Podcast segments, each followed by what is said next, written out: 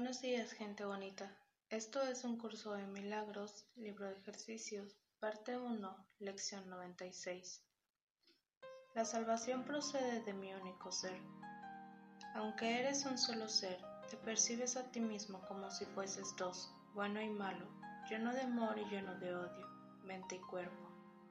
Esta sensación de estar dividido en dos estados opuestos da lugar a un constante y agudo conflicto y conduce a desesperados intentos de reconciliar los aspectos contradictorios de esa autopercepción. Has buscado muchas de estas soluciones reconciliatorias, pero ninguna de ellas te ha dado resultado. Los opuestos que percibes en ti jamás serán compatibles, tan solo uno de ellos existe. Si haces salvarte, tienes que aceptar el hecho de que, por mucho que lo intentes, la verdad y lo ilusorio no pueden reconciliarse independientemente de los medios que utilices o de dónde percibas el problema. Hasta que no aceptes esto, irás en pos de un sinnúmero de metas irrealizables, desperdiciarás el tiempo, tus esfuerzos serán en vano, fluctuarás entre la esperanza y la duda, y cada intento será tan inútil como el anterior y tan inútil como sin duda alguna habrá de ser el siguiente. Los problemas que no tienen sentido no se pueden resolver dentro del marco en que se han planteado. Dos seres en conflicto supone una condición que no se puede resolver y no puede haber tampoco un punto de encuentro entre el bien y el mal. El ser que tú fabricaste jamás podrá ser tu ser, ni tampoco puede tu ser dividirse en dos y seguir siendo lo que es y lo que no puede sino ser eternamente. Una mente y un cuerpo no pueden ambos coexistir. No trates de reconciliarlos, pues cada uno de ellos niega que el otro sea real. Si eres lo físico, tu mente desaparece del concepto que tienes de ti mismo, pues no tiene lugar en el que realmente pueda ser parte de ti. Si eres espíritu, el cuerpo es entonces el que no tiene sentido en tu realidad. La mente es el medio del que el espíritu se vale para expresarse a sí mismo la mente que sirve al espíritu está en paz y llena de gozo. Deriva su poder del espíritu y desempeña gustosamente su función aquí. La mente puede, por otro lado, verse también a sí misma como divorciada del espíritu y percibirse como dentro de un cuerpo al que confunde consigo misma. Sin su función, pues, no tiene paz y la felicidad se vuelve algo ajeno a su pensamiento. Mas una mente separada del espíritu no puede pensar. Ha negado la fuente de su fortaleza y se considera a sí misma desvalida, limitada y débil. Desasociada ahora de su función, cree estar sola y separada, atacada por ejércitos que se organizan contra ella. Cree a sí misma estar oculta en la frágil estructura del cuerpo.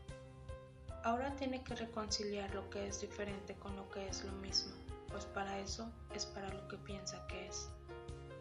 No pierdas más tiempo en esto. ¿Quién puede resolver los insensatos conflictos que los sueños presentan? ¿Qué significado podrá tener en la verdad su resolución? ¿Qué objetivo tendría? ¿De qué serviría? La salvación no puede hacer que las ilusiones sean reales, ni tampoco resolver un problema que no existe. Tal vez albergas la esperanza de que puede mas querrías que el plan de Dios para la liberación de su amado Hijo le causase dolor a éste y además no lo liberase? Tu ser aún conserva sus pensamientos, los cuales permanecen dentro de tu mente y en la mente de Dios. El Espíritu Santo conserva la salvación en tu mente y le ofrece el camino de la paz. La salvación es un pensamiento que compartes con Dios, porque su voz lo aceptó por ti y respondió en tu nombre que se había consumado. De esta manera la salvación está salvaguardada entre los pensamientos de tu ser y abrigada por ti con amor. Hoy intentaremos localizar este pensamiento, cuya presencia en tu mente está garantizada por aquel que te habla desde tu único ser. Nuestras prácticas de cinco minutos cada hora estarán dedicadas a buscar este ser en tu mente. La salvación procede de Él a través de aquel que es el puente entre tu mente y Él.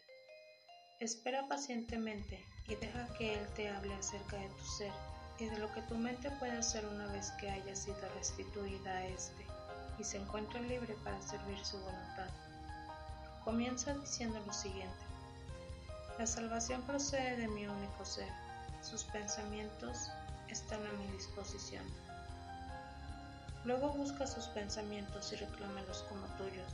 Son tus pensamientos reales, los cuales has negado mientras dejabas que tu mente vagase por un mundo de sueños en busca de ilusiones que los sustituyesen.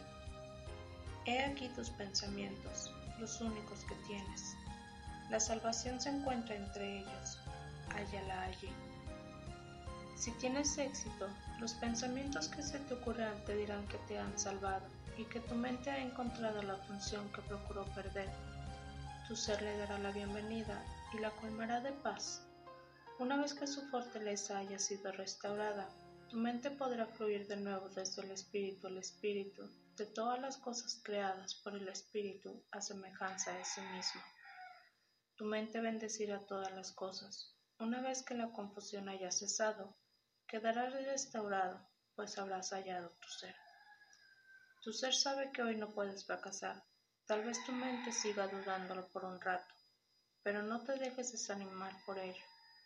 Tu ser conservará para ti la dicha que experimenta y gozarás de ella con plena conciencia.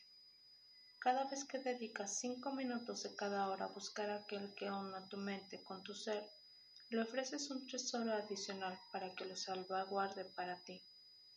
Cada vez que le dices hoy a tu agitada mente que tu salvación procede de tu único ser, añades otro tesoro más a tu creciente almacén y éste se la da en su totalidad a todo aquel que lo pida y acepte el regalo.